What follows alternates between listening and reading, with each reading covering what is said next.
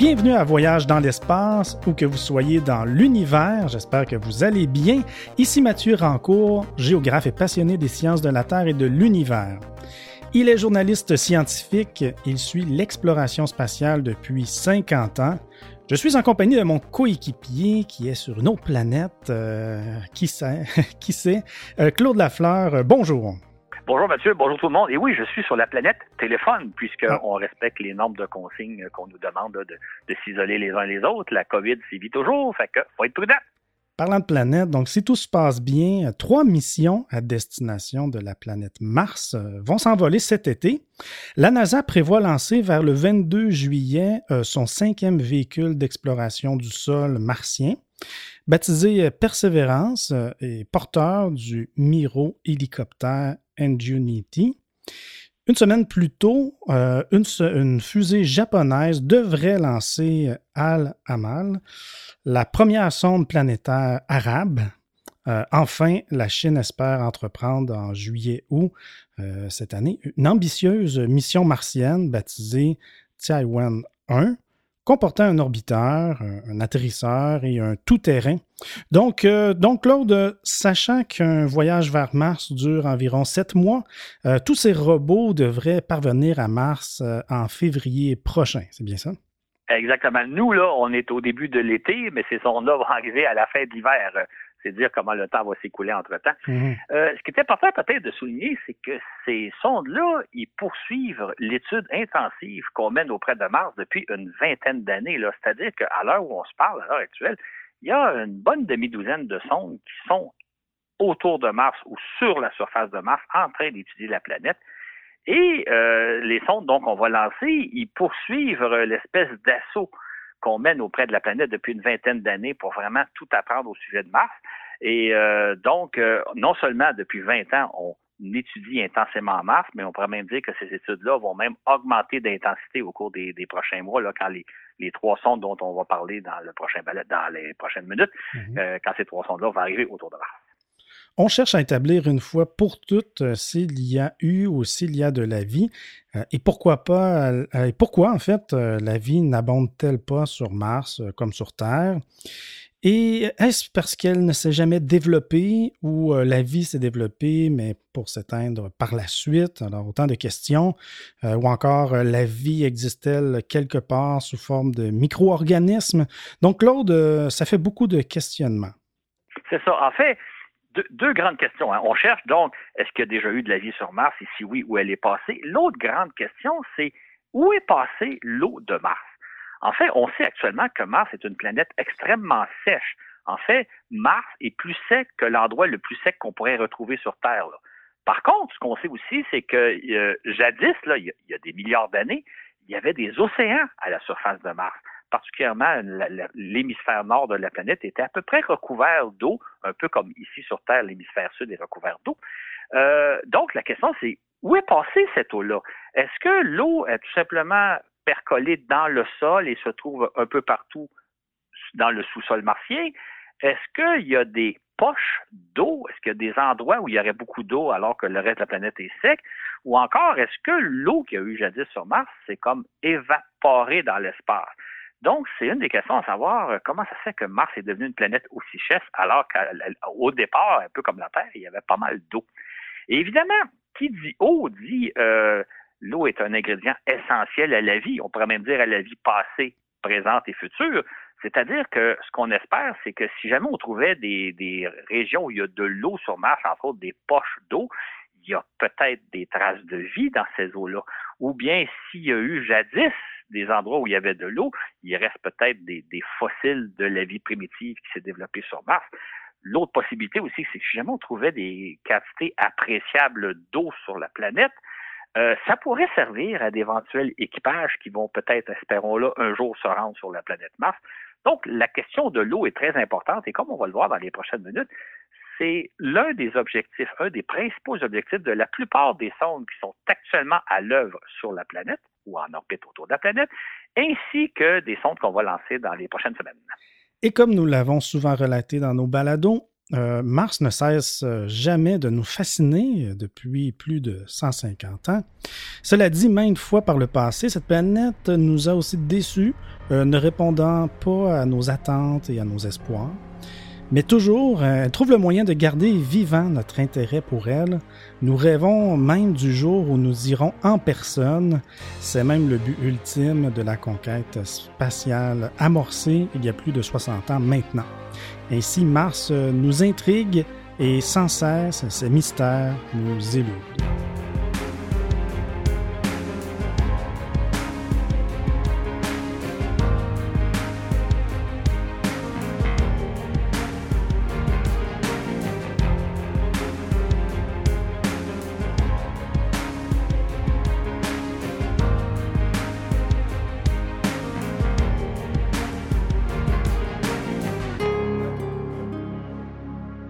Jamais une planète, hormis la Terre, n'a fait l'objet d'autant d'études aussi poussées et soutenues que Mars, pas même la Lune. En effet, depuis 2001, sans interruption, Mars est scruté à la loupe par des sondes orbitales américaines, européennes et indiennes. Depuis 2004, son sol est passé au crible euh, par des géologues sur roue. Nous allons passer en revue euh, ce que ces robots y font, ce qui va nous euh, donner en fait un aperçu du genre de recherche que nous effectuons et des trouvailles que nous avons faites concernant de possibles traces d'eau et de vie martienne. Tout d'abord, euh, il y a la sonde Mars euh, Odyssey, lancée le 7 avril 2001. elle sculpte l'ensemble de la planète rouge depuis plus de 18 ans maintenant. Claude, je pense que ça doit être un véritable record de longévité Absolument. En fait, c'est intéressant, c'est que la sonde, donc, est en orbite autour de Mars depuis 18 ans et demi. Elle ausculte la planète et il n'y a jamais eu une sonde qui a fait autant, qui a travaillé aussi longtemps autour d'une planète ou sur une planète. C'est le record. J'ouvre une petite parenthèse. Les gens vont peut-être penser à Voyageurs, les sondes Voyageurs qui ont été lancées il y a une quarantaine d'années et d'autres on a parlé récemment.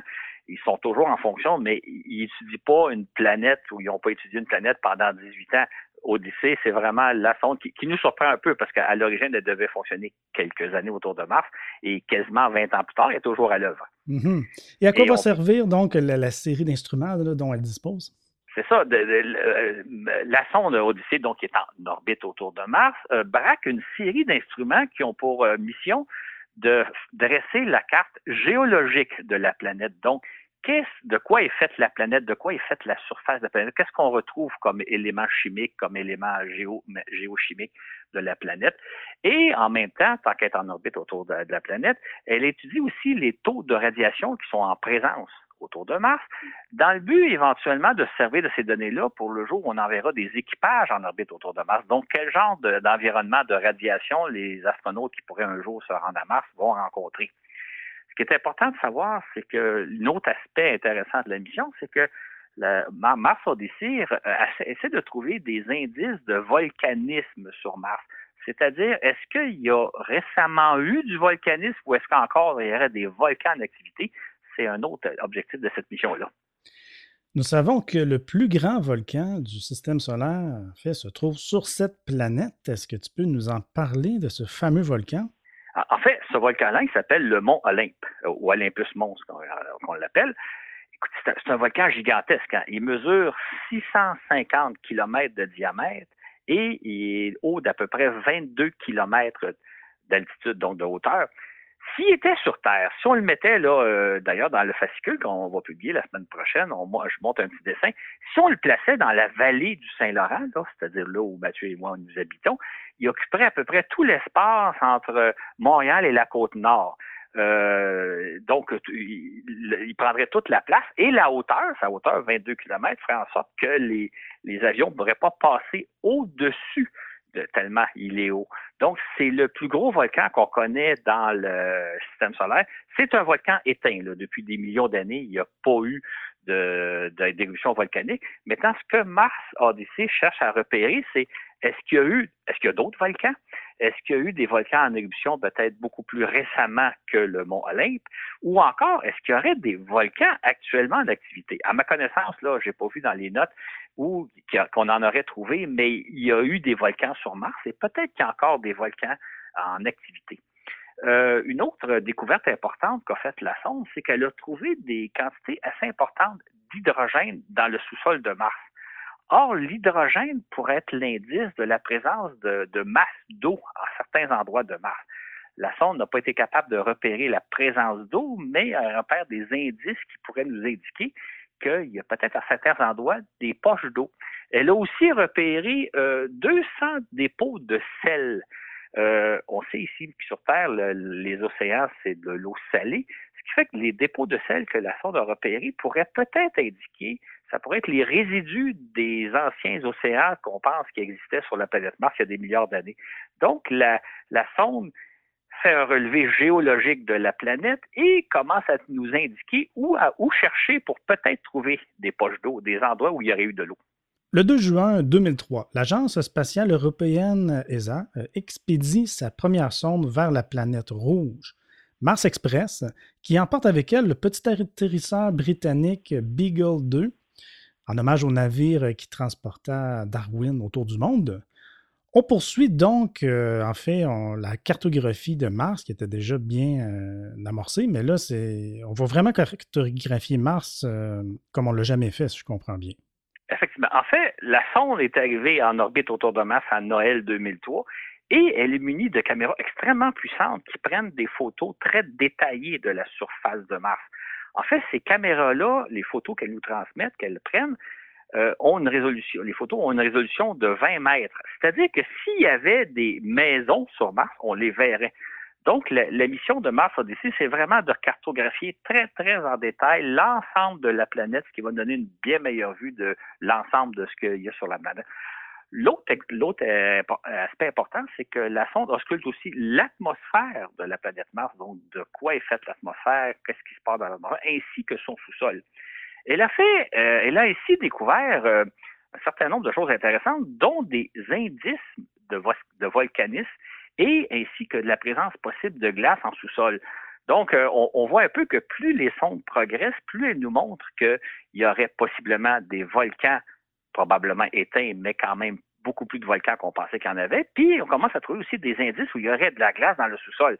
Donc, notre recherche de l'eau se précise de plus en plus après la sonde américaine, voici que la sonde européenne dit, écoutez, à tel, endroit, il y aurait peut-être des poches de glace.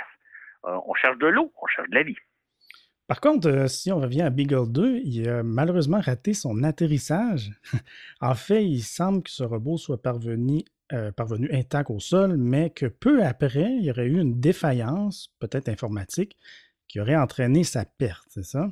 En fait, ce qu'on pourrait ajouter, c'est que les caméras de la sonde Mars Express, puis ainsi d'une sonde américaine qu'on va parler dans quelques minutes, ont repéré l'endroit où s'est où s'est posé euh, Beagle 2 et d'après ce qu'on voit sur les caméras, la sonde serait intacte. C'est pour ça qu'on dit elle, elle paraît pas endommagée, elle paraît s'être posée, sauf qu'on n'a jamais reçu aucun signal à la radio de la sonde. Donc, il s'est passé quelque chose.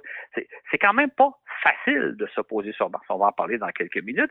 Mais là, on voit que probablement qu'elle a réussi son atterrissage, mais à la dernière seconde, il est arrivé quelque chose, peut-être un problème informatique qui fait que la sonde ne nous a jamais transmis aucune donnée. Mais selon ce que nous montrent les caméras, la sonde serait intacte à la surface de Mars. Malheureusement pour les, ingénieurs qui l'ont conçu, ils n'ont jamais eu les informations, mais ils ont presque réussi leur atterrissage. Mhm, malheureusement. Donc, nous, arrivons à cette sonde américaine. Donc, le 12 août 2005, euh, la NASA lance une sonde appelée MRO pour Mars Reconnaissance Orbiter. Comme son nom l'indique, celle-ci se place en orbite autour de la planète rouge. Donc, elle va se placer en orbite le 10 mars 2006, avec pour mission de cartographier en détail sa surface.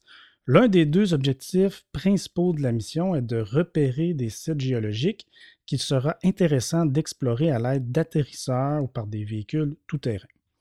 La mission de MRO, euh, la mission de MRO est non seulement de cartographier ces sites, mais également de repérer les endroits les plus propices pour s'y poser en douceur. Euh, donc, la sonde étudie également, euh, Claude, le phénomène aussi des saisons sur Mars. Exactement. Juste préciser que quand, quand on veut explorer la surface de Mars, on est souvent confronté à un problème. Les, les, ingénieurs veulent atterrir dans les endroits les plus sûrs où il y a le moins d'accidents de terrain pour espérer arriver sain et sauf au sol, mais c'est souvent les sites géologiques les moins intéressants. Les géologues, eux autres, voudraient se poser dans les sites où il y a le plus d'accidents de terrain, que ce soit des montagnes, des crevasses, des cratères. Fait qu'il y a toujours un compromis à faire entre les ingénieurs veulent le site le plus sécuritaire, les géologues veulent le site le plus intéressant. Il s'agit de trouver, donc, est-ce qu'il y a moyen de se poser dans un endroit sécur, près d'un site géologique intéressant? Quant aux saisons martiennes, on sait que sur Mars, il y a des saisons un peu comme sur la Terre. Hein. Il y a des étés, des automnes, des hivers, des printemps. Euh, et ça, c'est une caractéristique qu'on trouve uniquement sur la Terre et sur Mars. Il n'y a pas ça sur les autres planètes, étant donné l'axe de rotation des deux planètes. Ce qui fait que sur Mars, on veut comparer les saisons martiennes avec les saisons terrestres. Euh, on peut aussi rappeler que Mars fait le tour du Soleil en deux fois plus de temps que la Terre, donc les saisons là-bas sont deux fois plus longues. Euh, si on met ça en termes terrestres, c'est comme si les saisons duraient plutôt à peu près six mois plutôt que, que trois mois sur Terre. Il y a une autre différence importante, c'est que la température moyenne à la surface de Mars est de moins 63 degrés Celsius. Par comparaison sur Terre, la température moyenne sur Terre est de plus 15 degrés Celsius. Or, ça, ça fait toute une différence. Le fait que sur Mars, euh, on ne le voit pas sur les photos. Quand on voit des photos du sol de Mars, on a l'impression que c'est un beau désert où il doit faire assez chaud, mais en réalité, il fait très froid sur Mars puisque les températures moyennes sont de moins 63 degrés Celsius. Donc, la, sonde étudie les phénomènes saisonniers qu'il y a sur, sur la planète. Euh, elle, elle, elle, a, elle, a, ainsi observé une foule de changements saisonniers dus, entre autres, a des, il y a des vents saisonniers, donc selon les saisons, que ce soit en été ou en hiver, les vents sont pas les mêmes, sont pas dans les mêmes directions. Il y a aussi sur Mars des tempêtes de sable qui ensevelissent toute la planète et ça durant plusieurs mois. Imaginez si on, habitait sur Mars, là, on pourrait être confronté parfois à une espèce de blizzard de poussière, mais pas euh, les gens qui habitent dans, dans, dans, des régions désertiques voient parfois ce phénomène-là, mais qui dure, je pense, quelques heures ou quelques jours. Sur Mars, ça dure des mois et ça couvre l'ensemble de la planète. Donc, la sonde étudie les, fameux phénomènes atmosphériques et euh, elle, a donc euh, observé différents changements à la surface qui sont dus strictement au phénomène de vent et au phénomène saisonnier qu'on a à la surface de Mars. Hmm, intéressant.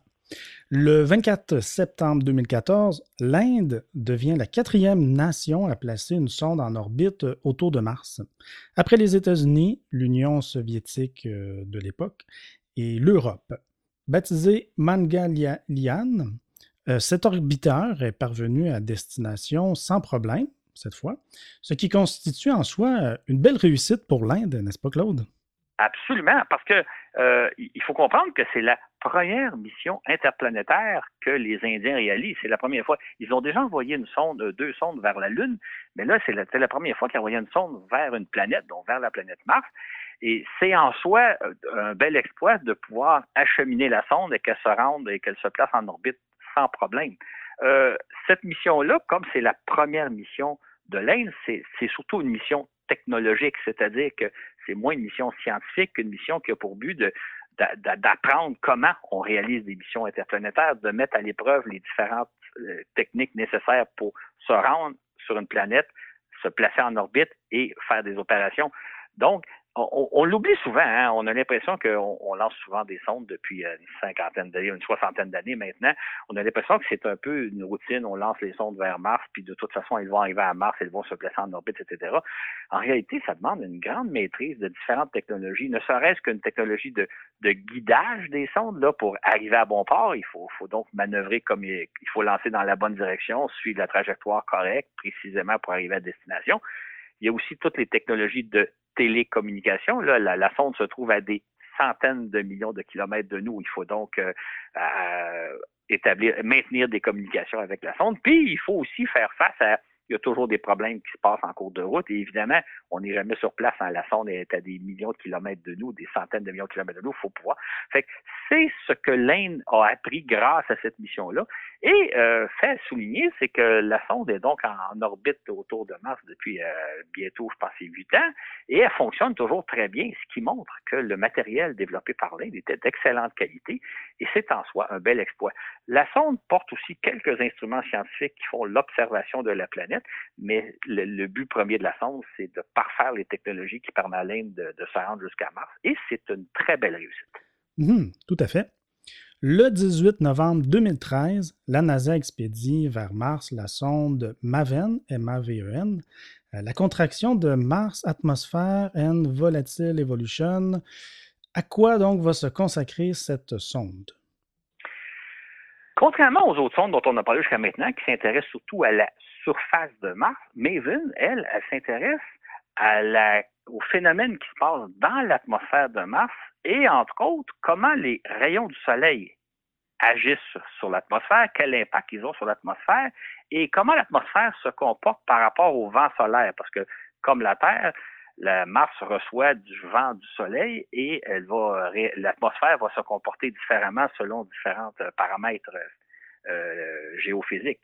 Euh, entre autres, euh, une des questions qu'on se pose et que, sur lequel travaille Maven, c'est qu'est-ce qui est arrivé à l'atmosphère de Mars? On sait que l'atmosphère de Mars a déjà été plus dense qu'elle l'est aujourd'hui. Elle est un centième de l'atmosphère terrestre. Il y a 100 fois moins, entre guillemets, d'air sur Mars qu'il y en a autour de la Terre la, Mars est en train de perdre son atmosphère. Qu'est-ce qui se passe? Qu'est-ce qui fait que l'atmosphère de Mars est en train de s'évaporer? Et on cherche donc à comprendre les mécanismes et les conséquences que peuvent avoir à la fois le Soleil et le vent solaire sur l'atmosphère terrestre, euh, sur l'atmosphère martienne. Et on se demande aussi, parce que ça va dans le même sens, qu'est-ce qui fait que Mars est devenue la planète la plus sèche euh, qu'on connaît, puisqu'à l'époque, euh, il y avait beaucoup d'eau sur Mars. Donc, toute l'idée d'étudier l'atmosphère de Mars va nous permettre de comprendre qu'est-ce qui s'est passé sur Mars pour que Mars, qui était autrefois une planète habitable, est devenue aujourd'hui une planète euh, très sèche ou dénuée de toute vie. Enfin, le 14 mars 2016, l'agence spatiale euh, européenne euh, lance la sonde Trace Gas Orbiter, euh, qui emporte avec elle le petit atterrisseur italien Schiaparelli. Il s'agit de la première des deux missions ExoMars réalisées en collaboration avec la Russie. Alors que, va étudier donc la sonde Trace Gas Orbiter TGO? C'est ça. elle aussi, un peu comme Maven, s'intéresse à l'atmosphère de Mars plutôt qu'à la surface de Mars mais sous un autre angle. Ce que TGO étudie, c'est la présence des gaz rares dans l'atmosphère de Mars. En fait, on sait que l'atmosphère de Mars est composée à 96% de dioxyde de carbone, le fameux CO2. Il y a un peu d'argon, un peu d'azote, un peu d'un petit peu d'eau, un peu de méthane, un peu de néon, etc. Et c'est ces composés-là chimiques que s'intéresse la sonde TGO. Entre autres, elle s'intéresse beaucoup au méthane. Pourquoi le méthane? Parce que sur Terre, quand on a du méthane dans l'atmosphère terrestre, c'est à 95% du temps dû à de l'activité biologique. En fait, je pense que tout le monde sait que les vaches, euh, dans leur processus pour fabriquer du lait, dégagent beaucoup de méthane. Donc, s'il y a du méthane dans l'atmosphère de Mars, s'il y en a beaucoup, ça pourrait être un indice de vie, de la présence d'activité biologique, parce que sur Terre, ça serait un indicateur de présence de vie. Euh, par contre, euh, TGO a fait une découverte qui est un peu déconcertante. Au départ, on savait qu'il y avait très peu de méthane dans l'atmosphère de Mars. On ne s'attendait pas à en trouver beaucoup. Sauf que TGO, qui se spécialise dans, la détection du méthane, en a trouvé de 10 à 100 fois moins que ce qu'on s'attendait. On peut interpréter le résultat de, deux façons. On peut dire, d'une part, ben, s'il n'y a pas de méthane, ça, ça voudrait dire qu'il n'y a probablement aucune activité biologique sur Mars, ou en tout cas très, très peu, parce que s'il y en avait, on en aurait trouvé plus abondamment. Maintenant, le fait que TGO ait trouvé de 10 à 100 fois moins de méthane qu'on s'y attendait pose euh, des certaines questions aux spécialistes. Qu'est-ce qui se passe? Comment ça se fait que ça correspond même, pas au modèle qu'on avait créé? Maintenant, ce qu'il faut dire, c'est que TGO est loin d'avoir terminé sa mission, elle est toujours en fonction autour de Mars. Il y a donc de nouvelles données qui vont venir et peut-être qu'un jour, on va comprendre pourquoi sur Mars, il y a encore il y avait déjà très peu de méthane au départ, mais il y en a encore beaucoup moins que ce qu'on pensait. Qu'est-ce qui se passe sur Mars? Un autre mystère martien. Quant à l'atterrisseur Schiaparelli, il semble qu'une erreur de pilotage survenue durant la descente dans l'atmosphère a conduit le robot à percuter le sol trop rapidement. Notons que pour les concepteurs de cet atterrisseur, sa véritable appellation était Entry, Descent and Landing Demonstrator Module, EDM. Euh, il s'agissait pour eux, en fait, d'une mission avant tout technologique euh, visant à faire l'essai des différentes techniques nécessaires pour se poser sur Mars.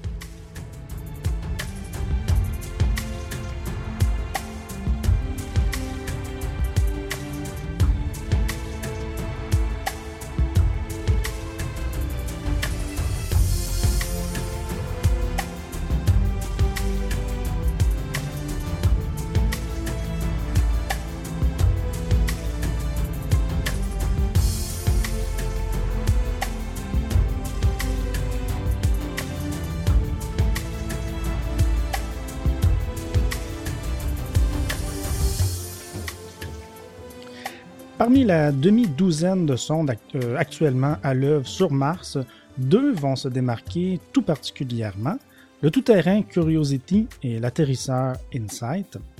D'abord, le 6 août 2012, la NASA dépose sur le sol martien son quatrième véhicule d'exploration baptisé Curiosity.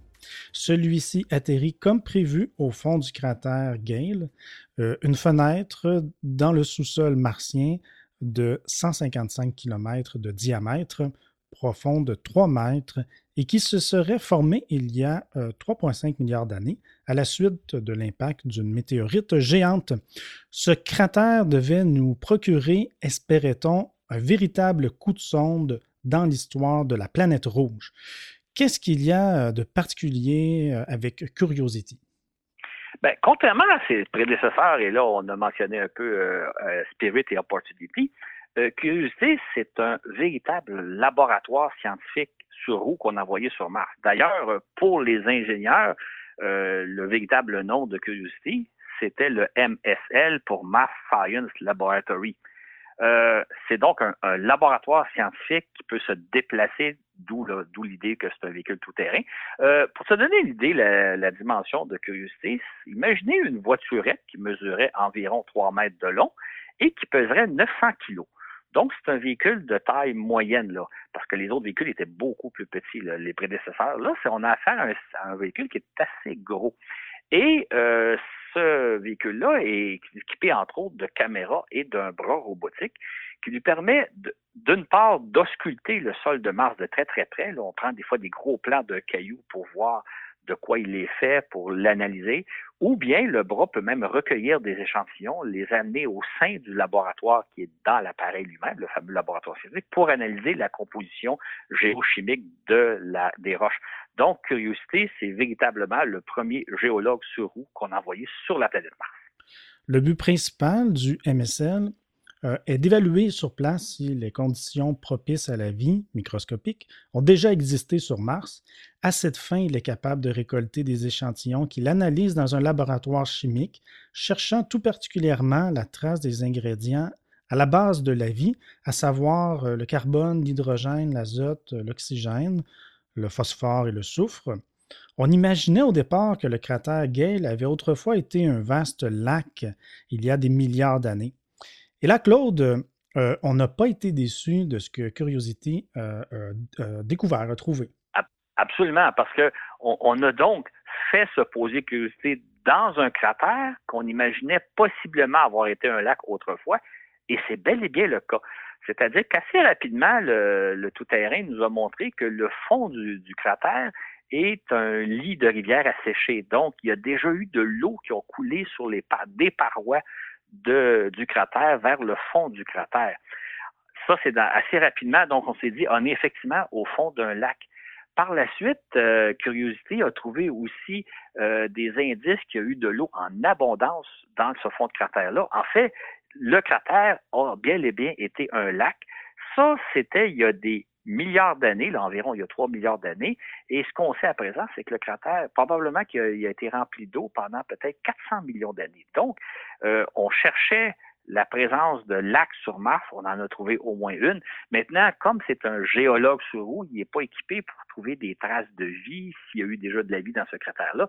Sauf que là, il nous a dit, effectivement, sur Mars, il y a déjà eu des lacs. On a, on a un, bel exemple sous les yeux poursuivons nos recherches. S'il y a eu de l'eau, peut-être qu'il y a eu de la vie dans ce lac-là, mais le curiosité lui-même n'est pas conçu pour trouver s'il y a eu des traces de vie.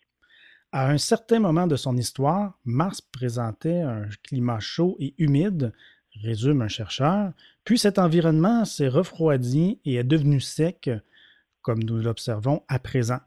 Mais à quel moment et de quelle façon s'est produite cette transformation, c'est pour le moment un grand mystère.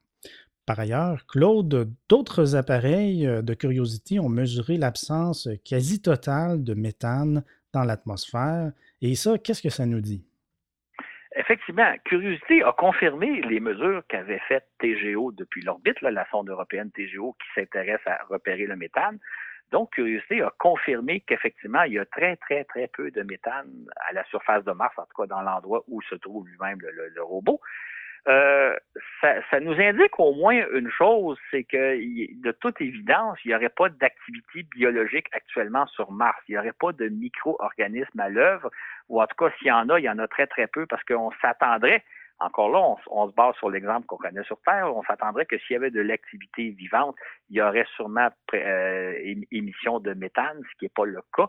Donc, ça semble indiquer les recherches de TGO et de curiosité qu'actuellement, il n'y aurait pas de vie sur Mars.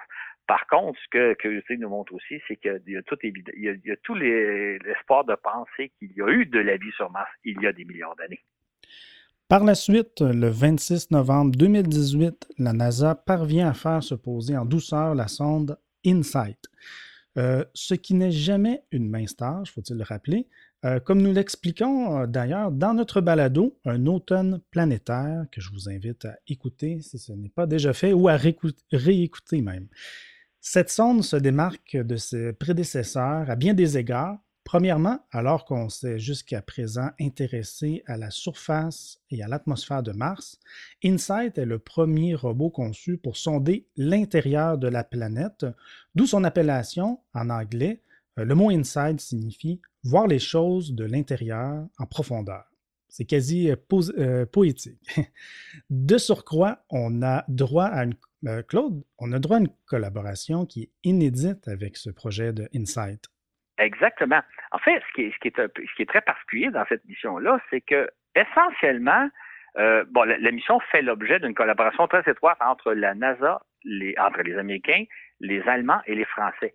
Et essentiellement, la NASA a littéralement fourni une plateforme qui a servi, la, la plateforme InSight, qui a servi à amener deux instruments scientifiques étrangers, c'est-à-dire un sismomètre français et un thermomètre allemand.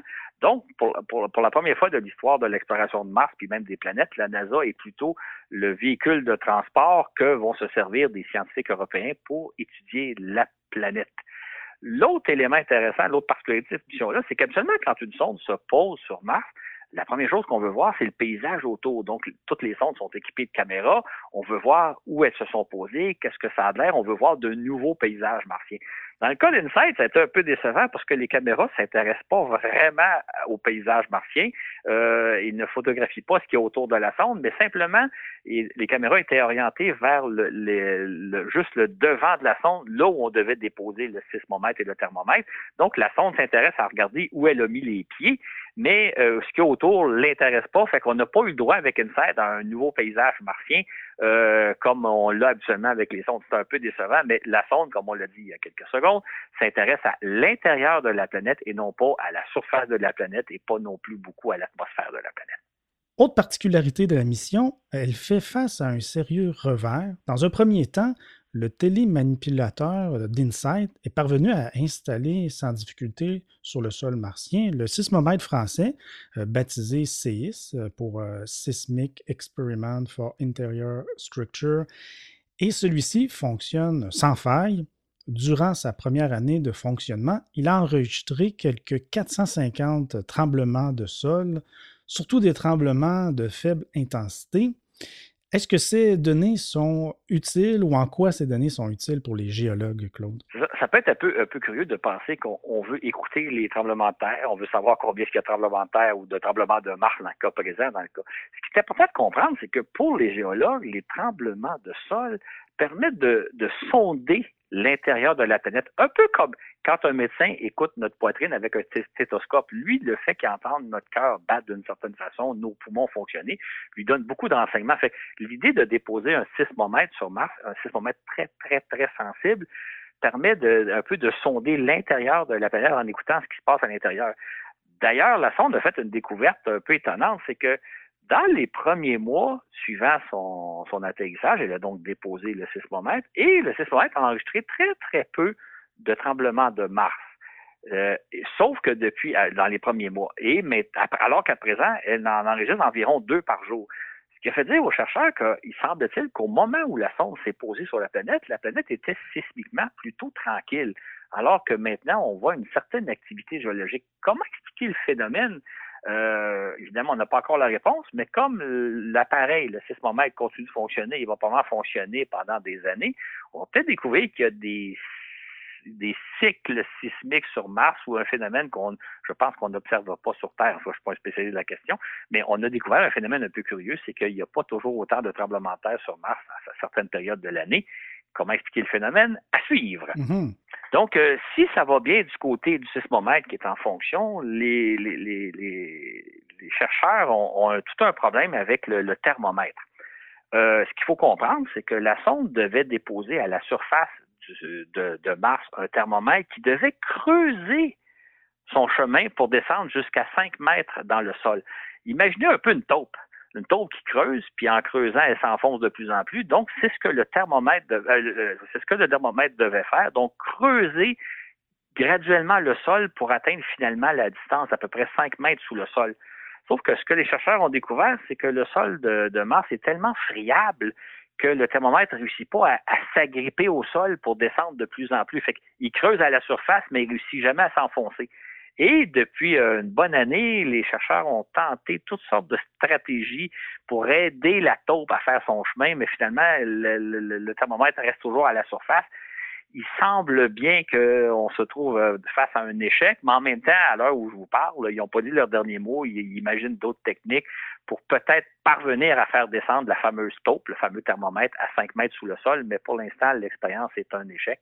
Qui sait ce qui arrivera, qui vivra verra. InSight est en outre doté d'appareils de mesure de la vitesse et de la direction des vents, ainsi que de la pression atmosphérique. Ceux-ci ont, détecté le passage de milliers de tourbillons de poussière que les Américains appellent les Dust Devils. Cet endroit de Mars comporte plus de tourbillons que n'importe où ailleurs sur la planète euh, que nous avons visité, indique un chercheur. La mission d'InSight se poursuit normalement alors que les opérateurs n'ont pas perdu espoir de parvenir à faire descendre le thermomètre dans le sous-sol.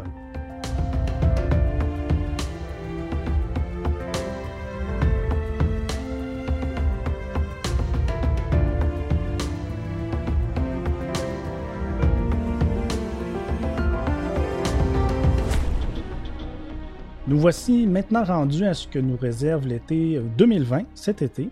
C'est en effet à la mi-juillet que s'ouvre la fenêtre qui va nous permettre de s'élancer vers la planète rouge, notre planète voisine.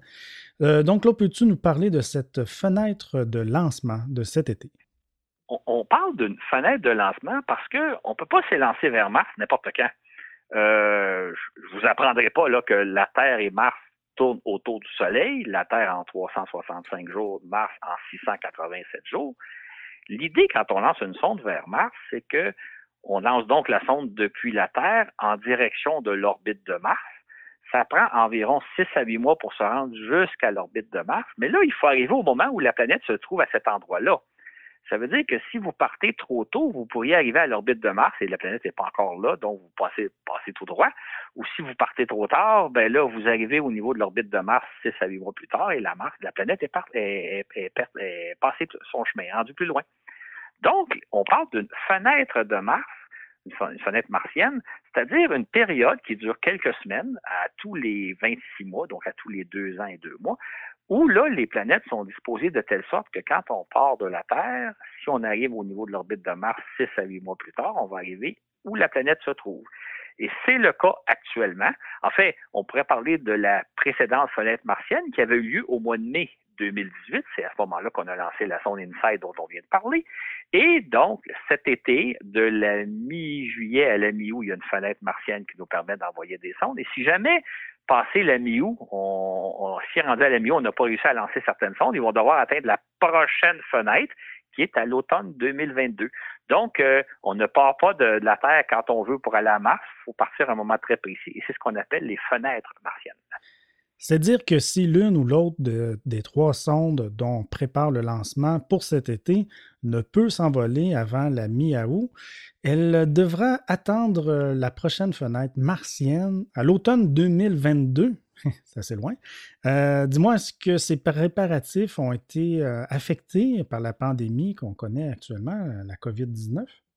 Absolument. En fait, on vit une période un peu particulière parce que normalement, quand on prépare une sonde, ça demande énormément de, de, travaux, de préparatifs. En fait, il faut préparer à la fois les fusées porteuses qui vont lancer la sonde et les sondes elles-mêmes.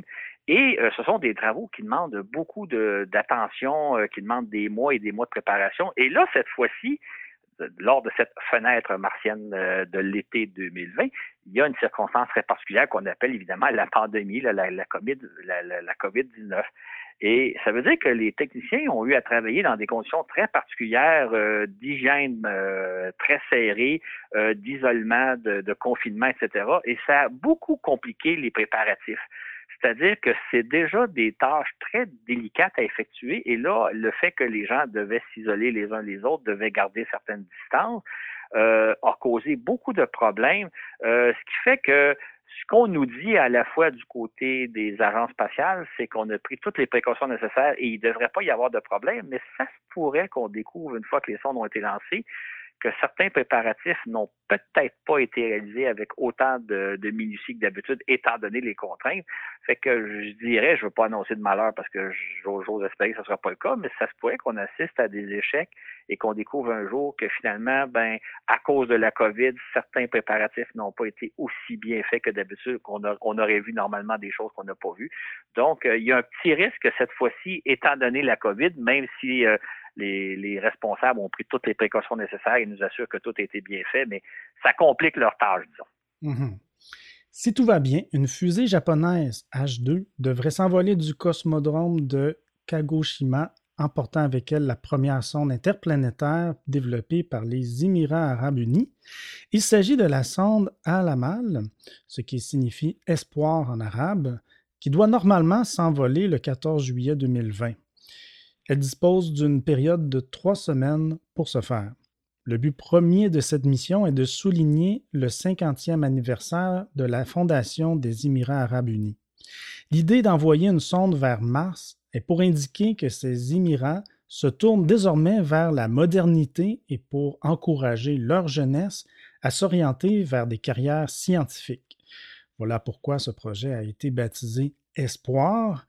Alors, Claude, Comment vois-tu la montée des Émirats arabes unis dans la conquête de l'espace? En fait, ce qui est intéressant, hein, c'est que les, les, Émirats ont décidé donc de dire nous allons nous lancer à la conquête de Mars pour donner un peu l'exemple à notre jeunesse de dire nous voulons nous moderniser, nous voulons aller vers la modernité. Donc, l'idée, l'idée du projet, c'est d'avant tout de stimuler la jeunesse à dire regardez ce qu'on peut faire. Si les Émirats qui ont été fondés il y a une cinquantaine d'années sont capables d'aller sur Mars, les jeunes sont sûrement capables d'en faire autant. Euh, donc, ce qui est important de comprendre, c'est un peu comme la première sonde indienne dont on a parlé il y a quelques minutes. C'est une sonde à la malle, est une sonde technologique, c'est-à-dire qu'elle a pour but d'aider les Émirats ou d'aider les chercheurs arabes à développer le savoir-faire pour accomplir une mission euh, planétaire. Donc, euh, apprendre effectivement à lancer une sonde, à l'opérer en vol, à la téléguider jusqu'à la planète Mars et enfin à la placer en orbite, euh, en orbite autour de la planète et finalement ben, s'en servir pour faire des, émissions scientifiques. Ce qu'il faut comprendre, c'est que les Arabes n'ont pas acquis toutes les connaissances et tout le savoir-faire nécessaire pour réaliser une telle mission. Donc, ils ont fait appel à la collaboration internationale. C'est pourquoi c'est une fusée japonaise qui va lancer la sonde. Et la sonde a en grande partie été fabriquée aux États-Unis, dans les laboratoires américains, mais avec la, complicité ou avec la participation des ingénieurs et des scientifiques arabes qui ont voulu apprendre comment on s'y prend pour fabriquer une sonde et la préparer à son lancement. Dans ce sens-là, les, Émirats arabes ou les, ou les Arabes en général suivent un peu le même chemin qu'ils ont fait il y a une quinzaine d'années lorsqu'ils ont voulu se doter de satellites d'observation de la Terre. Euh, il y a une quinzaine d'années, donc le pays voulait se doter de ses propres satellites. Ils n'avaient pas les connaissances nécessaires, les compétences nécessaires. Fait qu'ils ont fait appel à la Corée du Sud pour construire leur premier satellite euh, qui s'appelait DubaiSat 1 et 2 et qui ont été lancés en 2009 et en 2013. Donc, ce sont les Coréens qui ont aidé les Arabes à mettre au point les satellites et, ils leur ont permis d'apprendre à opérer les satellites, etc. Et ce qui fait qu'il y a quelques années, là, en 2018, les, les, les Arabes ont, se sont dotés de leur propre satellite qu'ils ont construit eux-mêmes, qu'ils appellent Khalifa, Sat 1. Et donc, ils ont acquis la technologie et le savoir-faire pour opérer des satellites en orbite terrestre. Et là, maintenant, ben, ils, se pratiquent à réaliser une mission euh, interplanétaire, donc une mission martienne, dans le but éventuellement peut-être de participer à d'autres projets internationaux. Bon, un beau, un beau, travail de collaboration euh, tout de même. Absolument. Et si tout va bien, la sonde Al-Amal se placera en orbite autour de la planète rouge en février prochain. Les Émirats deviendraient alors la cinquième nation à réussir l'exploit. Elle est porteuse de trois appareils scientifiques, soit une caméra deux et, et, deux spectromètres, conçus par des universités américaines afin d'étudier l'atmosphère de Mars et les effets du vent solaire sur elle. C'est ainsi que la sonde arabe poursuivra la mission entreprise par Maven, qu'on a déjà parlé. Euh, d'ailleurs, des chercheurs de celle-ci collaborent euh, activement à la mission Al-Amal.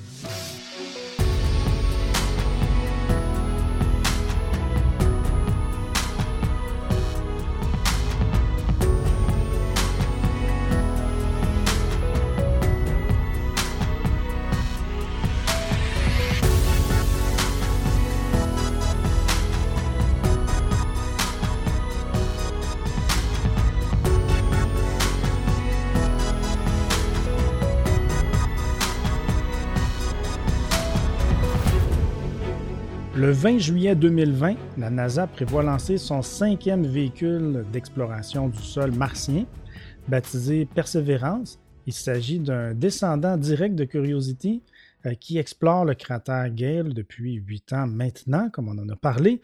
Claude, au premier coup d'œil, euh, les deux tout-terrains se ressemblent beaucoup, non? Absolument, et c'est pas un hasard parce que Perseverance a été conçu à partir des mêmes plans euh, d'ingénieurs que Curiosity. Donc, les deux véhicules, c'est des, c'est des sœurs jumelles, si je peux dire, ou des frères jumeaux. Là, Et ce qui, maintenant, ce qui est intéressant, c'est que euh, les, les, ingénieurs se sont servis des expériences acquises avec Curiosity pour améliorer leur modèle, pour euh, faire en sorte que tirer profit de ce qu'on a appris sur Mars. Et entre autres, ils ont modifié les roues euh, du, du, véhicule euh, Persévérance parce que euh, ils se sont rendus compte que les, les roues de Curiosity avaient certains problèmes d'adhésion sur la surface de Mars ainsi qu'ils s'usaient beaucoup plus rapidement parce que le sol de Mars est quand même assez abrasif. Donc, ils ont renforcé, ils ont modifié le design des roues, ils ont renforcé pour pouvoir faire en sorte que les roues s'usent moins que c'est le, le, cas sur Curiosity. Par ailleurs, ils ont tenu compte évidemment des découvertes euh, que Curiosity a fait sur Mars, notamment la présence de toute évidence de traces d'eau dans le fond du cratère. Pour poursuivre les expériences, là, ils ont modifié le laboratoire scientifique que transporte Persévérance pour cette fois-ci procéder à l'analyse de ce qui pourrait être des traces de vie euh, qui pourraient exister dans le fond du, sol où va, où va, que va explorer Persévérance. Euh, c'est d'ailleurs, euh, normalement, si tout va bien, la sonde va se poser le 18 février 2021 au fond d'un autre cratère qu'on appelle Jezero.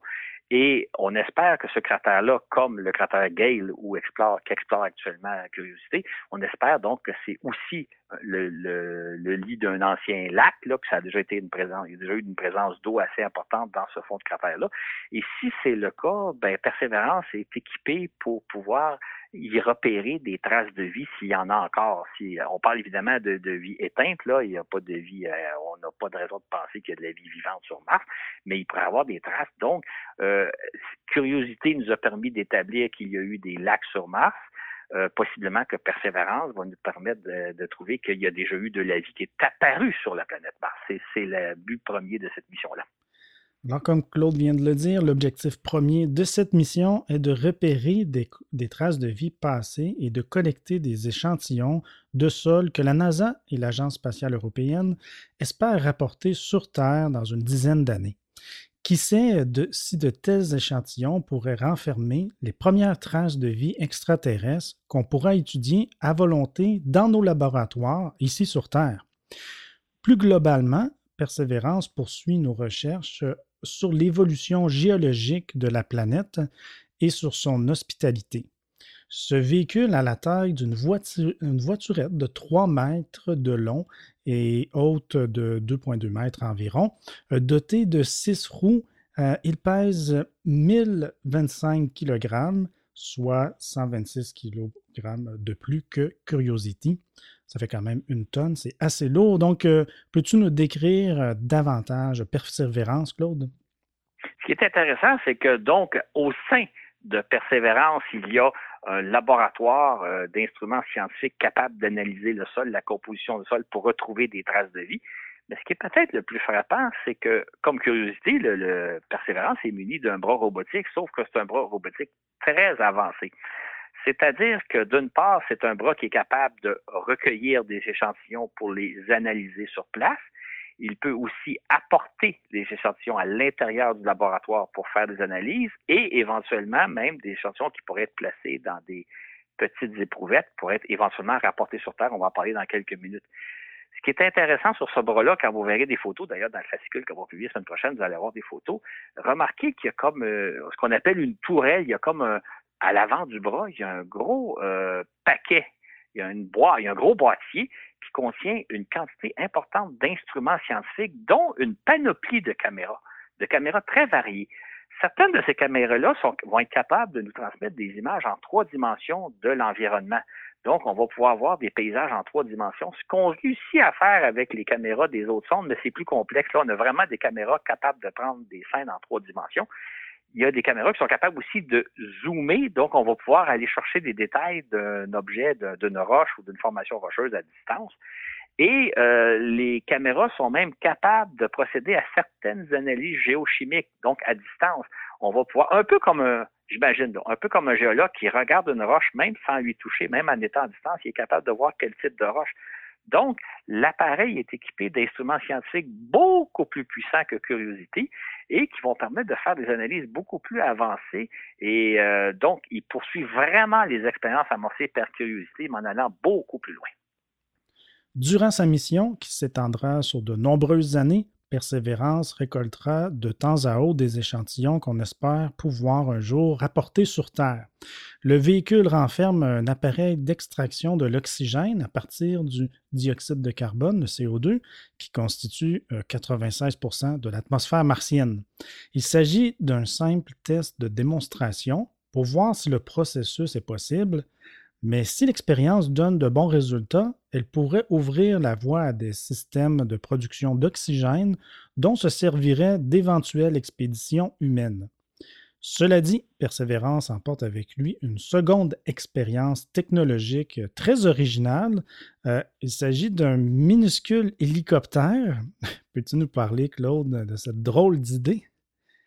Ça, va être une expérience intéressante. On, pourrait préciser que c'est une expérience qui a été rajoutée un peu à la dernière minute, il y a, je pense, environ deux ans. C'était pas prévu à l'origine. Les ingénieurs ont trouvé moyen de fabriquer un petit hélicoptère, un hélicoptère vraiment minuscule. On va en parler dans quelques secondes.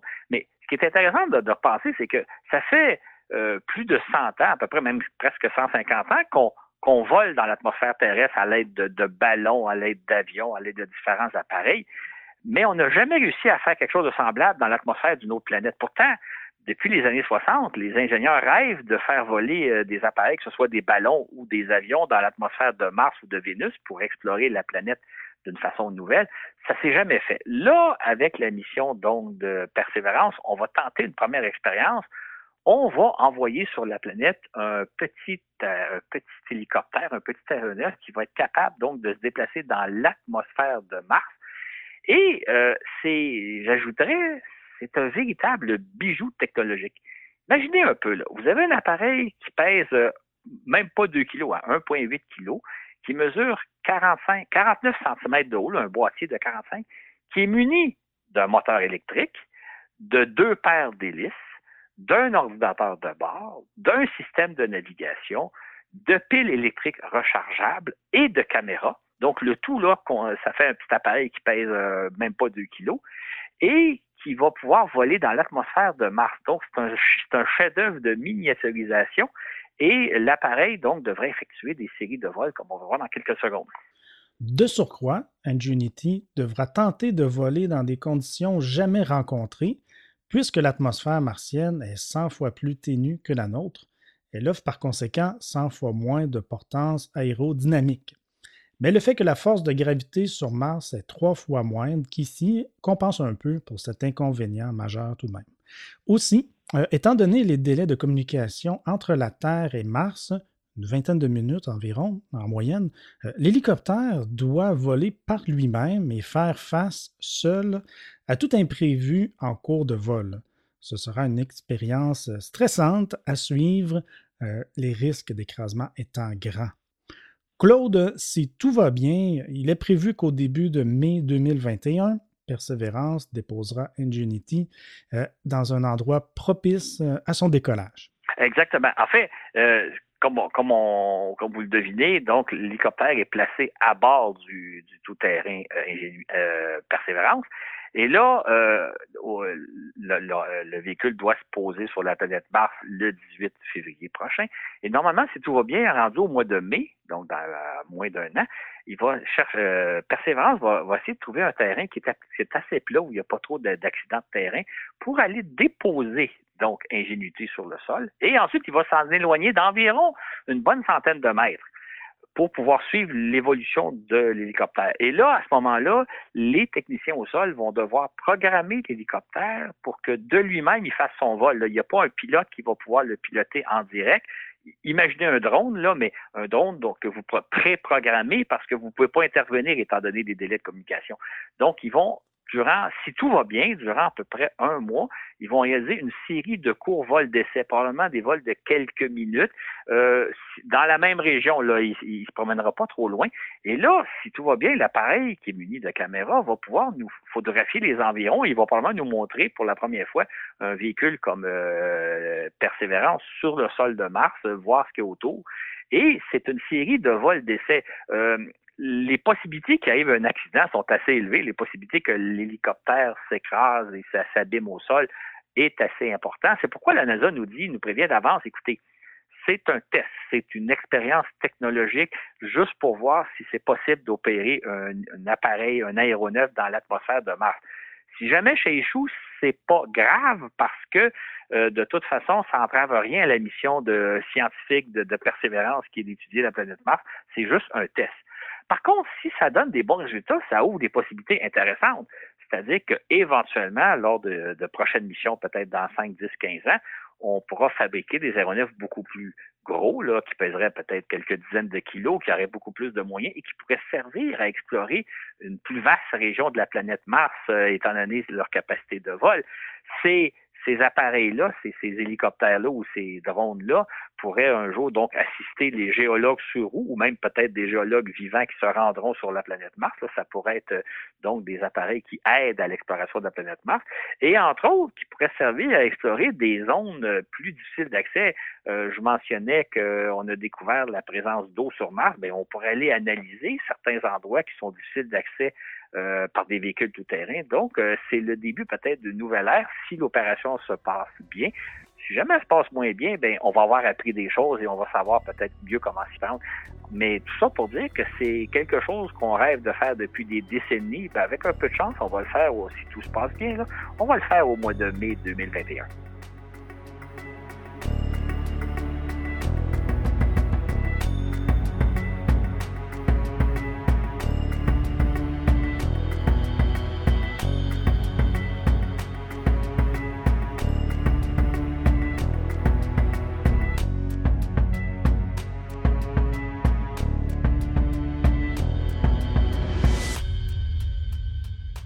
La Chine espère procéder au lancement de sa première sonde interplanétaire à la fin de juillet ou peut-être à début au début du mois d'août.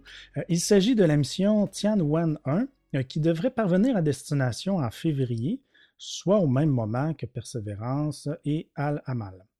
C'est ainsi que Tianwen-1 livrera une véritable course à cette dernière pour euh, déterminer qui de la Chine ou des Émirats arabes unis deviendra la quatrième nation à placer une sonde en orbite autour de Mars. Non seulement faut-il parvenir le premier à Mars, mais encore faut-il réussir son insertion en orbite. La mission chinoise est en outre étonnamment ambitieuse, puisqu'il s'agit d'un vaisseau spatial 3 en 1. Tianwen 1 a en effet pour objectif de placer une sonde en orbite autour de la planète, puis d'y poser un atterrisseur qui, à son tour, placera un véhicule d'exploration sur roue sur le sol martien, rien de moins. La Chine va tenter ainsi euh, de réussir du premier coup ce que les Américains ont mis des décennies à accomplir. Claude, peux-tu nous, nous, rappeler en fait les, les, accomplissements passés des Américains, à commencer euh, par ce qu'ils ont fait dans les années 60? En fait, c'est ça, hein, c'est que la, conquête de la planète Mars ou l'exploration de la planète Mars est, une longue entreprise hein, qui a été qui, s'est amorcée dans les années 1960. À cette époque-là, les Américains et les Soviétiques d'alors euh, ont lancé un certain nombre de sondes qui survolaient la planète Mars, qui passaient donc très brièvement aux abords de la planète pour nous donner un premier coup d'œil, nous donner une première idée de ce que euh, à quoi ressemblait la planète. Donc, la sonde passait quelques heures aux, abords de la planète, prenait des photos et poursuivait sa route. C'est seulement en 1971 que autant les Américains que les Soviétiques sont parvenus à placer des sondes en orbite autour de Mars, donc des sondes qui ont pu étudier la planète durant plusieurs mois ou même quelques années. Euh, et c'est finalement en 1976 que les Américains sont parvenus à faire se poser une sonde à la surface, en fait deux sondes à la surface de la planète Mars, les sondes Viking, dont on a parlé d'ailleurs dans un balado en début d'année, si ma mémoire est bonne. Euh, c'était la première fois qu'on réussissait à se poser sur Mars. Et il faut dire qu'en parallèle, les Soviétiques ont aussi tenté de poser des sondes sur Mars, mais ils ne sont jamais parvenus. À chaque fois, ils ont connu l'échec. C'est pour dire que c'est pas facile de se poser sur Mars.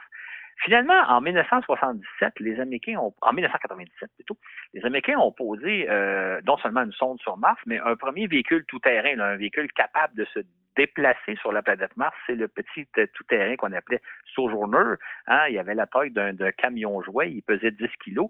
C'était la première fois donc qu'un véhicule roulait sur la planète Mars. Et euh, ça a fait sensation à l'époque, peut-être que certains de, ceux et celles qui nous écoutent vont s'en souvenir, là, c'était la première fois. Mais tout ça pour dire que euh, ça, a été, ça a demandé des décennies de travail pour en arriver à, déposer des véhicules tout-terrain. On pourrait même aussi rappeler que si les Européens ont réussi à placer deux sondes en orbite autour de la planète Mars, ils n'ont pas encore réussi à les deux atterrissages. Ils ont raté malheureusement leurs deux tentatives d'atterrissage. Donc, c'est pas facile d'arriver sur Mars. Tout ça pour dire que si jamais la Chine réussissait, sa mission, réussissait à la fois à se placer en orbite autour de Mars, à se poser sur Mars et à y déposer un véhicule tout-terrain, ce serait un exploit technologique assez remarquable. Ce ne serait pas une première puisque les Américains ont déjà tout réalisé ça, mais de le faire du premier coup, euh, ça serait vraiment une réussite étonnante. C'est pour ça, d'ailleurs, je ne veux pas être prophète de malheur, là, mais moi, je dirais que c'est peu probable qu'ils vont réussir tout ça du premier coup, étant donné que ça a pris des décennies pour les Américains pour réaliser l'équivalent, et alors que les Soviétiques, ou les Russes d'aujourd'hui, et les Européens n'ont pas encore réussi cette chose-là. ça va être une mission intéressante à suivre, mais euh, ça va être une réussite extraordinaire si jamais ils réussissent. Et d'une certaine façon, la mission Tiawan 1 se compare à l'opération lunaire Chang'e 4 la première sonde euh, à se poser sur la face cachée de la Lune, on en parlait, là, donc ça, c'était le 3 janvier 2019. Exactement. En fait, euh, effectivement, un peu comme Tianwen, l'émission euh, Shanghi 1, euh, 4 plutôt, excusez-moi, c'est un véhicule 3, 3 dans 1. C'est-à-dire que dans un premier temps, les Chinois ont lancé le 12 décembre 2016, 2018 une sonde qui s'est placée en orbite autour de la Lune. Et puis, trois semaines plus tard, la sonde est allée se poser sur la Lune. Là, elle s'est posée sur au pôle sud, sur la face cachée au pôle sud de la Lune. Et quelques heures plus tard, elle a déposé sur le sol martien un petit véhicule tout-terrain qui s'appelle U-2. U-2. Donc, ça a été une performance technologique assez remarquable. Maintenant, ce qui est important de comprendre, c'est que comme c'est la mission Shang-Hi 4, il y a eu trois autres missions préalablement qui ont préparé cette mission-là. C'est-à-dire que dans un premier temps, en, 1900, en 2007, euh, les Chinois avaient lancé la sonde Chang'e 1 qui s'était placée en orbite autour de la Lune. Ils ont refait la même chose en 2013, en 2010 en lançant la sonde Chang'e 2. Donc, ils se sont préparés et finalement, ils ont lancé en 2013 la sonde Chang'e 3 qui, elle aussi, qui, elle, a réussi l'opération, c'est-à-dire de se placer en orbite autour de la Lune, puis d'atterrir sur la Lune et enfin d'y déposer un petit véhicule qui s'appelait U-2-1. Et donc, donc euh, la mission euh, Shang-Hi 4 est le fruit d'une dizaine d'années de, préparatifs pour réussir la mission en question. Alors que dans le cas de la mission Tianwen, ben là, on veut tout faire du premier coup sans être euh, sans avoir d'abord préparé minutieusement, d'avoir fait des tests préalables. C'est donc une mission très, très ambitieuse. il faut comprendre aussi que une mission sur Mars, c'est beaucoup, beaucoup plus complexe qu'une mission lunaire.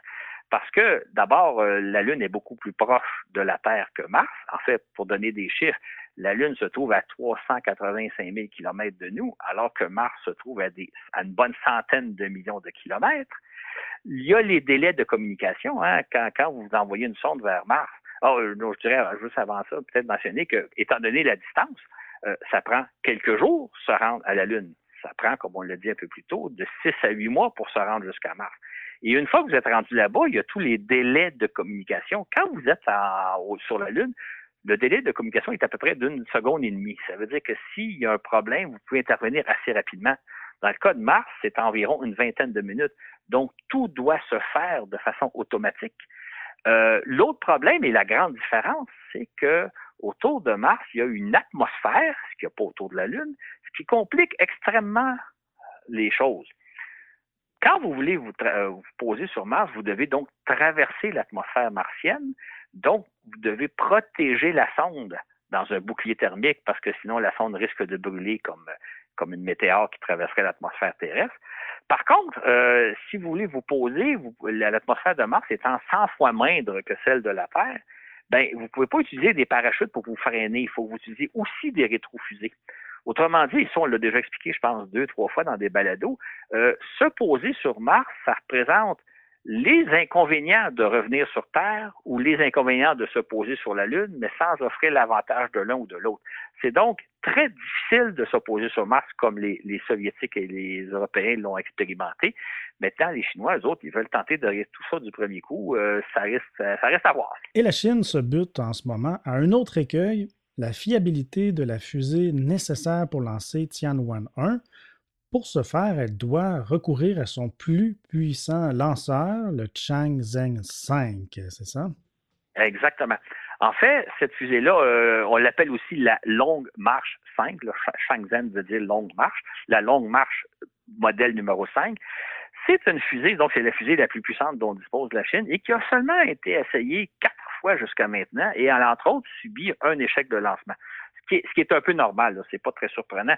C'est juste que là, comme la fusée n'en est qu'à son cinquième tir, c'est pas certain, c'est pas évident qu'elle va d'abord être euh, euh, prête à partir durant les trois, quatre semaines que dure la fenêtre martienne, hein, parce que comme on le dit un peu plus tôt, on peut pas partir quand on veut, il faut partir avant la mi-août. Et évidemment, il y a toujours la possibilité que la fusée connaisse des défaillances au moment du décollage. Donc, euh, c'est une difficulté de plus à réussir la mission vont me permettre de faire un peu le prophète. Je pense qu'ils vont réussir leur lancement, mais ça se pourrait qu'ils manquent leur fenêtre lancement, ça se pourrait qu'ils ne soient pas disponibles avant la, qu'ils soient pas prêts avant la mi mais on peut imaginer qu'ils vont l'être, mais c'est loin d'être certain que cette mission-là va être un succès. En tout cas, ça va être intéressant à suivre parce que c'est un projet très, très audacieux qu'entreprennent les, Chinois. Historiquement, la planète Mars a toujours représenté de grands défis technologiques puisque la majorité des sondes euh, qu'on y a envoyées, euh. Elles ont échoué. Bien sûr, avec le temps, on a appris de nos échecs, mais il n'en reste pas moins que la flotte de sondes qu'on dépêchera sous peu va rencontrer une foule de défis fort intéressants à suivre.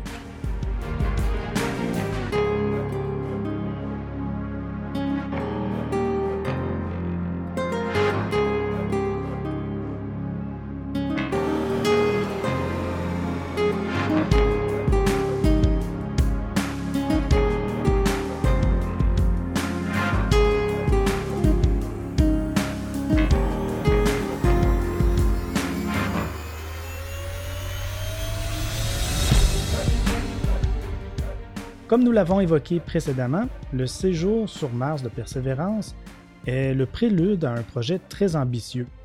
La NASA et l'ESA euh, espèrent en effet parvenir à dépêcher un ensemble de robots qui collectera les échantillons prélevés par le tout-terrain pour les rapporter sur Terre. Il s'agit de la mission dite MRS, donc pour Mars Return Sample, récupération d'échantillons martiens en français, dont rêve la NASA depuis des décennies. Si tout va bien, euh, ce n'est pas gagné d'avance. Nous pourrions disposer dans une douzaine d'années d'échantillons martiens à analyser dans nos laboratoires. Mais Claude, l'opération, euh, ça demeure très complexe, très complexe quand même comme opération. Absolument. Pour vous donner une idée de l'ensemble des difficultés, faut d'abord que la, sonde qu'on va lancer pour aller récupérer les échantillons que va avoir euh, récupéré, va avoir ramassé, recueilli euh, Persévérance. Il faut d'abord donc que ce sonde-là se pose à proximité de Persévérance, à tout au plus quelques centaines de mètres, ce qui fait que ça va demander un atterrissage très très précis. Euh, probablement qu'on est capable de le faire, mais ça va être un obstacle, un premier obstacle. Ensuite, ben, si la sonde se pose donc à une distance assez proche de Persévérance, il va falloir procéder au transbordement des échantillons. Il va falloir envoyer un petit véhicule robot qui va aller chercher les échantillons qu'aurait ramassé Persévérance, les rapporter à la sonde qui s'est posée à proximité. Il va falloir que ces échantillons-là soient placés à bord de la sonde. Et une fois que toute l'opération de transbordement a été accomplie avec succès, ben là, la sonde va s'envoler de la planète Mars, décoller de la planète Mars pour se placer probablement en orbite autour de Mars et ensuite reprendre le, trajet vers, vers la Terre, donc revenir sur Terre. Toutes ces opérations-là n'ont jamais été testées. On n'a jamais tenté quelque, on n'a jamais tenté entre autres une mission aller-retour euh, Terre-Mars euh, ou Mars-Terre dans, dans, dans direction-là. Donc tout ça, ça n'a jamais été tenté. Il va falloir réaliser ça. Maintenant, une fois que la sonde se sera envolée et fera route vers la Terre, là, la sonde va devoir venir se poser sur Terre. Ça, c'est des opérations qu'on a déjà faites, qu'on a réussi au moins à trois occasions, euh, euh, notamment par des sondes euh, Stardust, Genesis et Hayabusa 1, qui nous ont rapporté des échantillons en provenance d'astéroïdes et de comètes. Et il y a aussi les deux missions dont on a déjà parlé récemment, le Hayabusa 2 et Osiris Rex, qui vont nous ramener des échantillons des astéroïdes Ryugu et Bennu. Euh, L'un, c'est la sonde japonaise Hayabusa 2 va revenir en décembre prochain. L'autre, la sonde américaine Osiris Rex va revenir en 2023. Donc, la récupération d'échantillons venant d'un autre as a déjà été fait, mais tout le reste, là, le fait d'aller rejoindre Persévérance sur Mars, ramasser des échantillons et les rapporter sur Terre, ça, ça n'a jamais été tenté et c'est une opération très complexe. Tel qu'envisagé actuellement, euh, la mission MRS se déroulerait de la façon suivante. En juillet 2026, la NASA lancerait une sonde dite Simple Retrieval Lander, tandis que quelques mois plus tard, les Européens enverraient une sonde dite Earth Return Orbiter. En 2028, euh, la sonde américaine irait se poser à proximité de Persévérance. Elle déposerait alors sur le sol un véhicule tout-terrain de conception européenne. Celui-ci irait à la rencontre de Persévérance pour procéder au transbordement de 43 éprouvettes, de la taille d'un stylo à peu près, contenant divers échantillons de sol prélevés un peu partout dans le cratère de G0. Euh. Euh, le tout-terrain reviendrait alors vers l'atterrisseur pour lui remettre sa cargaison.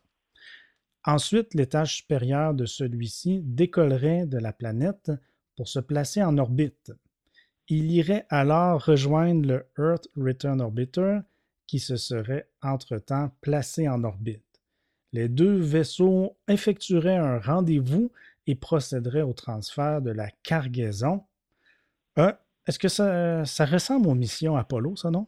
Exactement. C'est pas mal ce qui se passait là, euh, au terme des missions Apollo, là, quand les deux astronautes avaient exploré la Lune pendant une journée ou deux. Euh, là, la mission qui étant complétée, ils s'envolaient de la Lune, allaient rejoindre en orbite autour de la Lune le module de commande à bord duquel se trouvait le troisième membre d'équipage. Ils procédaient à ce moment-là au transportement des échantillons et tous les équipements, toutes les expériences scientifiques qu'ils avaient menées sur la Lune et ensuite, il revenait vers la Terre. Donc, on a déjà procédé à ce genre d'opération-là, mais à l'aide d'humains.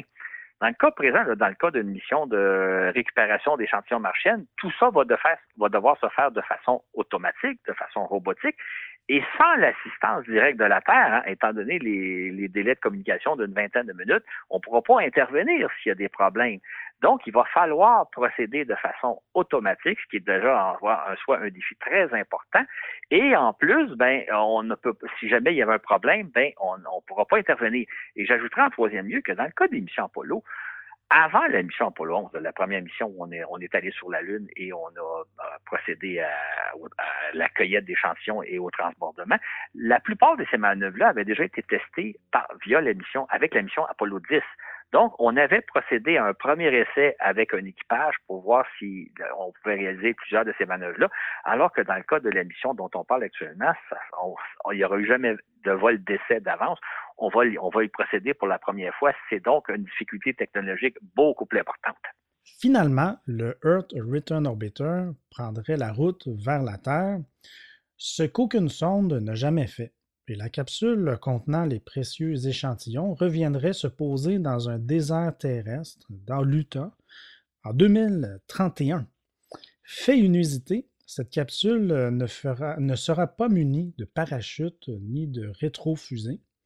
Elle s'écrasera tout bonnement, à vive allure, mais elle aura été conçue pour résister à l'impact et surtout pour protéger sa, cargaison. C'est bien ça, Claude. En fait, on n'a pas besoin de protéger d'humains, donc c'est un petit peu plus simple de cette façon-là.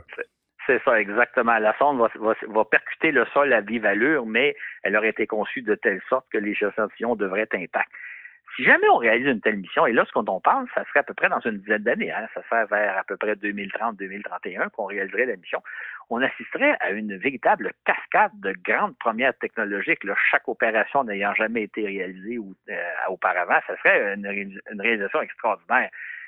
Mais on pourrait même ajouter que peut-être que le, premier obstacle, le premier obstacle à franchir, c'est d'une part d'obtenir les crédits nécessaires pour faire le projet et le réaliser dans le temps prévu. C'est-à-dire qu'on estime actuellement que une telle mission va coûter à peu près 7 milliards de dollars, donc à peu près 6 milliards. Non, c'est à peu près le même en dollars américains, puis euros, c'est à peu près la même chose, donc 7 milliards d'euros, 7 milliards de dollars américains, à partager entre les Américains et la NASA. Et il va falloir réaliser ce projet-là dans un délai d'à peu près une dizaine d'années, c'est-à-dire le temps que euh, Persévérance soit en fonction sur la planète Mars si on retarde trop, le, véhicule va, va, arriver en fin de vie et là, ça va compliquer beaucoup plus les, opérations si jamais le véhicule devient inerte. Donc, quand on va lancer Persévérance dans quelques semaines, c'est un peu le début d'un compte à rebours, c'est-à-dire qu'on a à peu près une douzaine d'années pour réaliser la mission. Autrement, si jamais il y a des retards, et ça arrive très, très souvent dans le domaine spatial, ben euh, peut-être que là, le, on, le tout-terrain à bord duquel on aura ramassé des échantillons sera devenu inerte et on ne pourra plus s'en servir, on ne pourra plus aller euh, recueillir les échantillons auprès de lui, étant donné que le, robot ne fonctionnerait plus. Donc, c'est vraiment le début d'un compte à rebours. Et euh, on sait que dans le domaine spatial, ben, il y a souvent beaucoup de retard. Hein. On pourrait parler du projet de la Station spatiale internationale, on pourrait parler euh, des télescopes spatiaux Hubble et Webb qui, sont, qui ont connu des années et des années et des années de retard.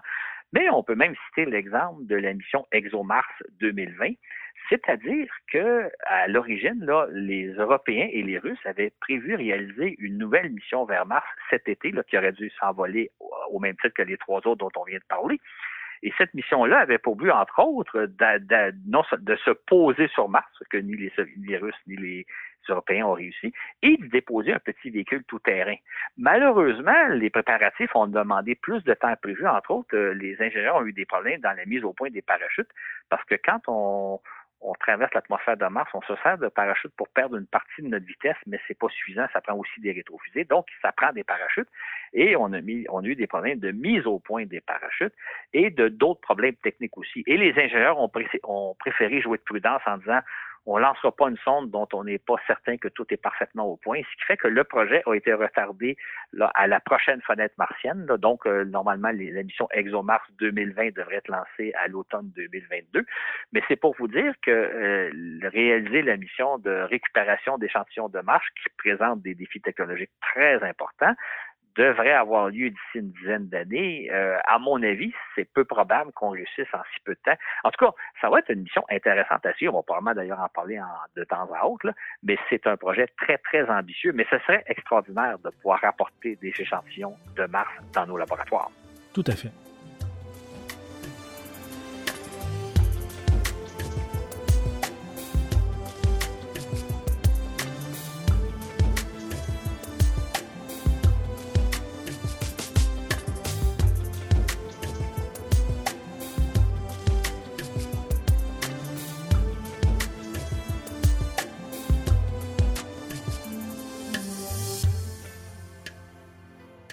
La planète Mars nous fait rêver depuis 150 ans maintenant, et son exploration, depuis 55 ans, ne cesse de nous surprendre. Si au départ on imaginait une planète riche de vie comparable à la nôtre, la première génération de sondes spatiales qu'on y a dépêchées dans les années 60 et 70 nous a plutôt montré un monde hostile et sans vie.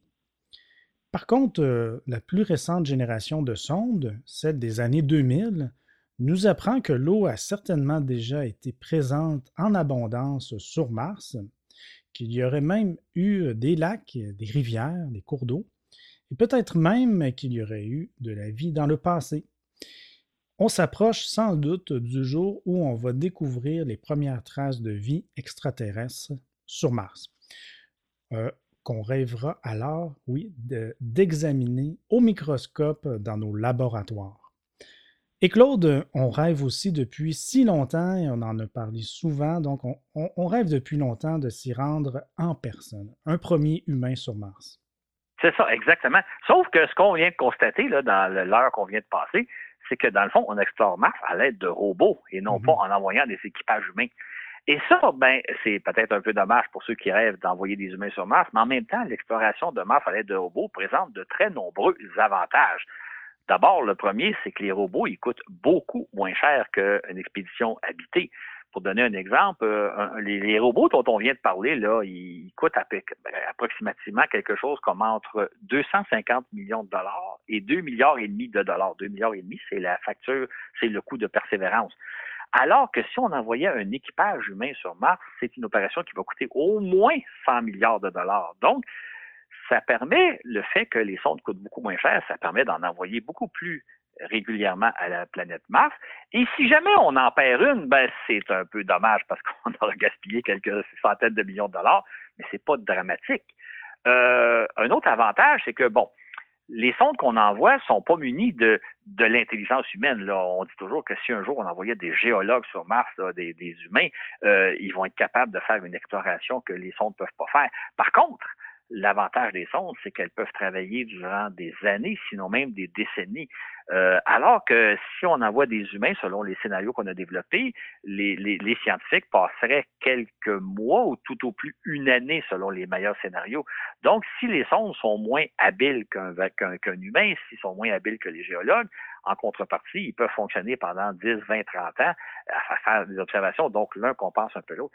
Un autre avantage hein, d'envoyer des sondes, c'est que les chercheurs qui les opèrent, ben, ils sont sur Terre. Donc, après leur journée de travail, ils peuvent rentrer à la maison, faire une vie normale.